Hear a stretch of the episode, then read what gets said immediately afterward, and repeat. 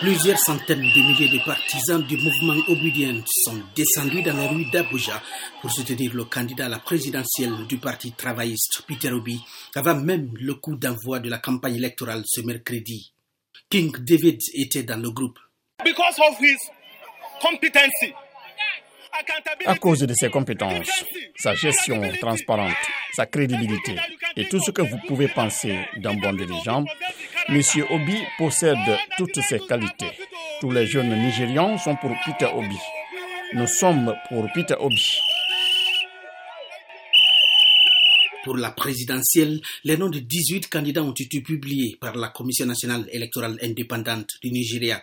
Les principaux prétendants sont l'ancien gouverneur de Lagos, Ahmed Bola Tinubu, du All Progressives Congress, le parti présidentiel, l'ancien vice-président Atiku Abubakar du PDP, le principal parti d'opposition, et l'ancien gouverneur de l'État d'Anambra, Peter Obi, du parti travailliste.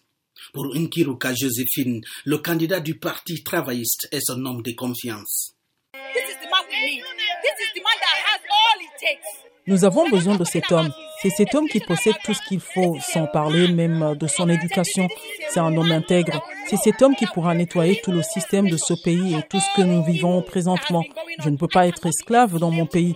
Et si je suis là aujourd'hui, ce n'est pas juste pour moi seul, mais aussi pour mes enfants, mes petits-enfants et pour tout le monde ici. Les acteurs de la société civile se mobilisent pour sensibiliser les populations et s'assurer du bon déroulement de la campagne. Du Centre pour la transparence. Ce que nous faisons déjà, c'est d'aider à éduquer la population sur le rôle qu'elles doivent jouer dans le processus électoral, particulièrement dans cette période électorale, quel rôle elles doivent jouer, quels sont les défis en jeu?